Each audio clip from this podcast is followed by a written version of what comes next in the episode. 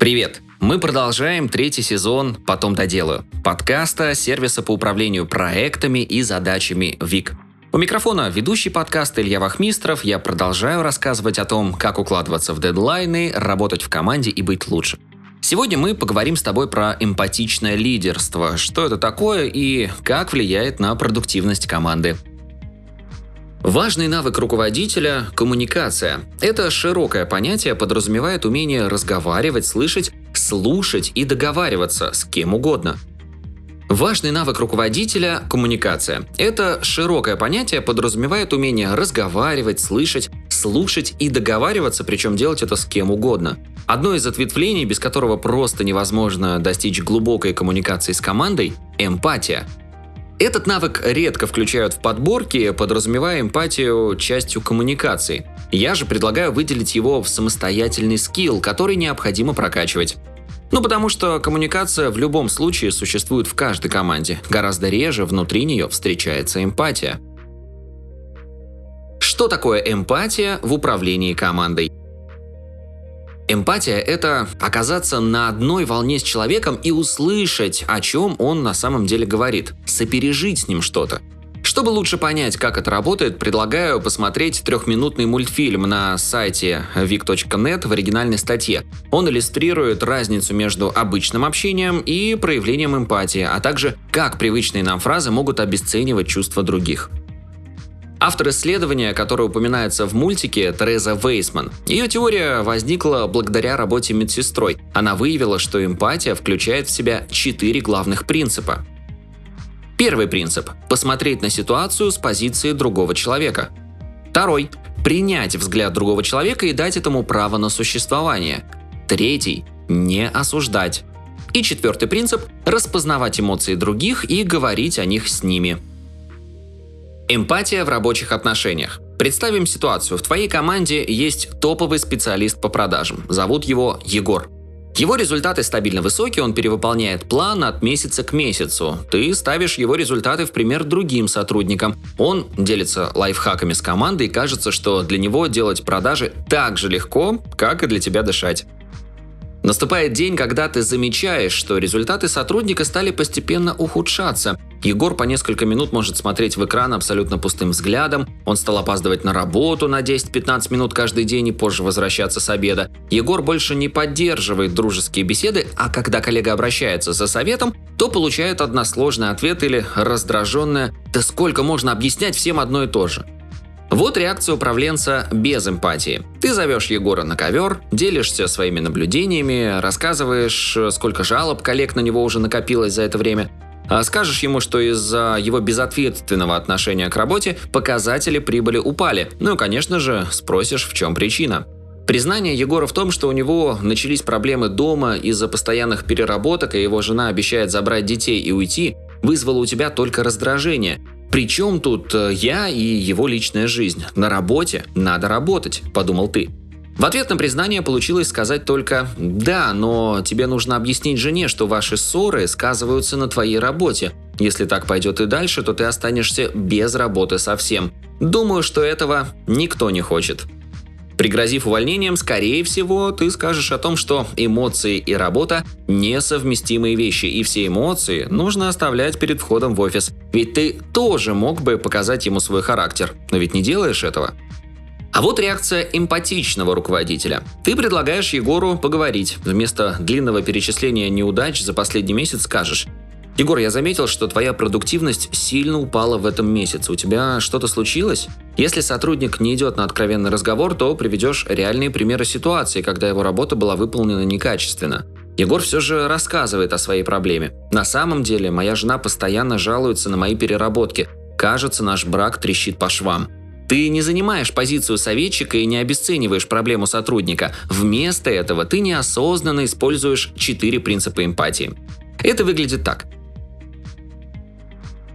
Первое. Ты понимаешь, что объективно твой сотрудник в сложной ситуации. Второе. Ему сложно оставлять эмоции за порогом офиса, потому что семья – важная часть его жизни.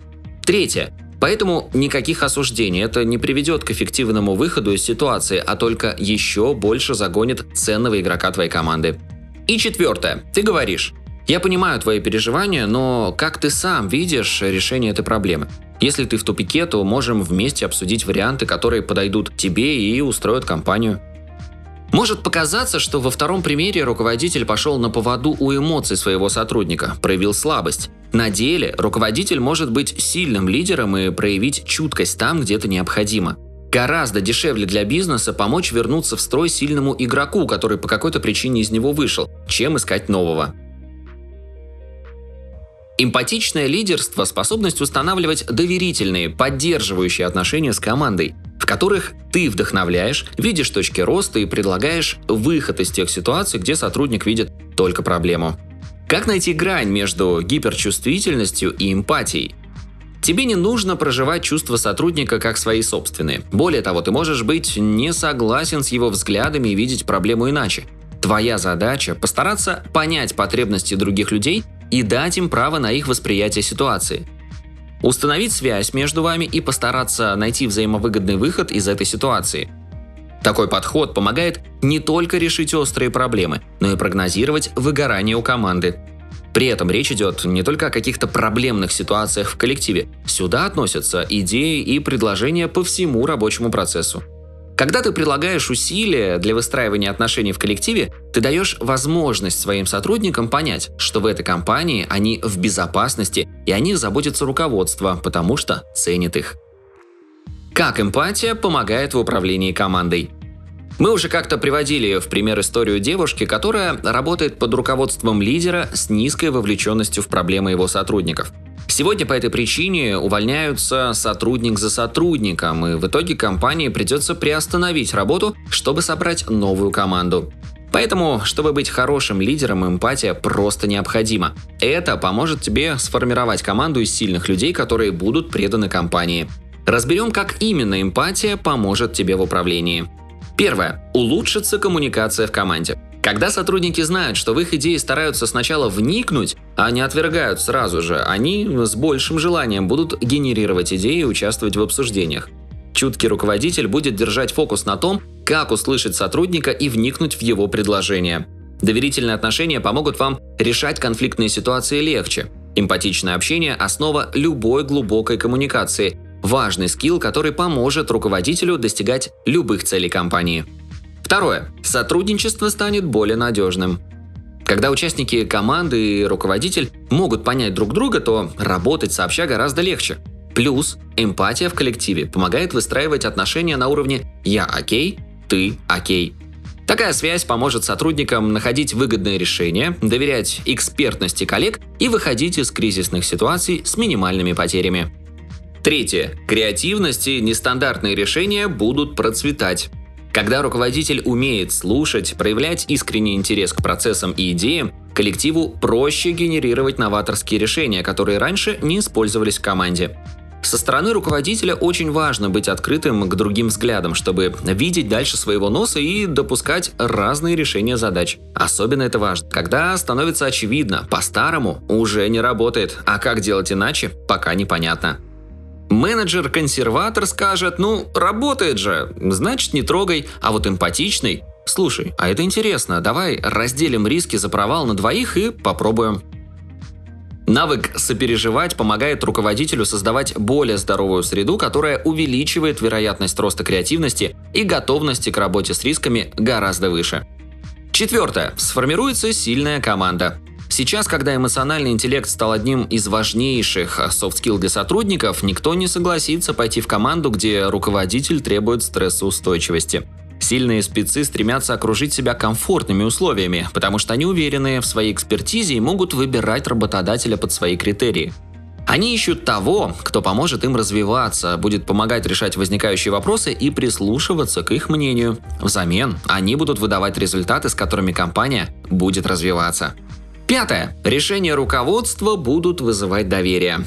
Каждая команда сталкивается с изменением в процессах. Допустим, нужно внедрить новый инструмент для управления задачами и потратить время на внедрение. Если у тебя будет лояльность команды, то они гораздо быстрее прислушаются к твоему решению, и тебе не придется продумывать, а как работать с возражениями в команде. Как развить эмпатичный подход в управлении? Если дать короткий ответ на этот вопрос, Учись слышать то, что тебе пытаются донести, а то, как ты видишь ситуацию сам, оставь при себе. Вот три прикладных совета, которые тебе в этом помогут. Проводи ревью. Ревью – это разговор руководителя и сотрудника, где каждый дает обратную связь по работе другого. Это отличная возможность для тебя высказать свои наблюдения и дать оценку работе сотрудника, а для него поделиться своим взглядом на ваше сотрудничество. Он может рассказать, что его не устраивает в том, как ты руководишь командой, каких результатов работы под твоим руководством он хотел бы достичь. Во время разговора постарайся внимательно слушать и не продумывать ответ на каждую фразу говорящего. Вместо этого постарайся надеть тапки коллеги и вникнуть в его тезисы. Вместо этого постарайся, так скажем, надеть тапки коллеги и вникнуть в его тезисы. Будь вовлеченным, но не бери чужую... Будь вовлеченным, но не бери чужую ответственность. Как-то я услышал интересный кейс. Руководитель рекламного отдела digital-агентства управляет командой из 20 человек. У каждого сотрудника постоянно возникали вопросы в течение дня, что отвлекало руководителя от его задач. Тогда руководитель внедрил 30-минутные собрания в начале дня, где каждый рассказывает о плане на день и какие сложности могут возникнуть при выполнении задач. Руководитель вместе с командой накидывает варианты решения возможных сложностей, а дальше каждый идет решать свои задачи сам. У сотрудников есть правило. Если после собрания у тебя не получается решить свою задачу, то постарайся придумать свой путь. Не отвлекая руководителя от его задач, попробуй решить сам, а завтра поделишься со всеми, как круто у тебя это получилось. Если решение не найдется, у тебя будет время завтра на собрании. Многим сотрудникам свойственно перекладывать ответственность за те задачи, которые им кажутся сложными, тогда, когда на самом деле они их просто не хотят решать. Если каждый раз ты будешь включаться по мелочам, то сотрудники не станут сильными самостоятельными специалистами. Твоя задача быть понимающим, но не давать коллегам нарушать твои границы. Учись говорить об эмоциях открыто. Чтобы научиться понимать чувства других, нужно уметь слышать себя. Развитие эмоционального интеллекта поможет тебе в этом. Это не означает, что тебе нужно вываливать все свои переживания команде. Тебе стоит быть открытым с ними и делиться своим опытом, который поможет им лучше понять тебя. Ты можешь подумать, что это слишком, но как создать доверительные отношения, если доверие будет только с одной стороны? Когда ты рассказываешь о своем опыте, честно говоришь, что переживаешь за какие-то моменты внутри коллектива, то команда будет понимать, что ты такой же человек, и вы на одной волне. Работа по идентифицированию собственных эмоций и открытый диалог помогут тебе в развитии. Когда ты рассказываешь о своем опыте, честно говоришь, что переживаешь за какие-то моменты внутри коллектива, то команда будет понимать, что ты такой же человек и вы на одной волне. Работа по идентифицированию собственных эмоций и открытый диалог помогут тебе в развитии эмпатии. Спасибо, что дослушал выпуск до конца. Делись этим и другими выпусками со своими друзьями и коллегами. Подписывайся, чтобы не пропустить новые выпуски. И, конечно же, регистрируйся в нашем сервисе ВИК. ВИК отлично подойдет для управления личными задачами, например, для планирования дел и для работы в команде. Регистрируйся, чтобы стать эффективнее и делать больше. На этом все. До встречи в следующем выпуске.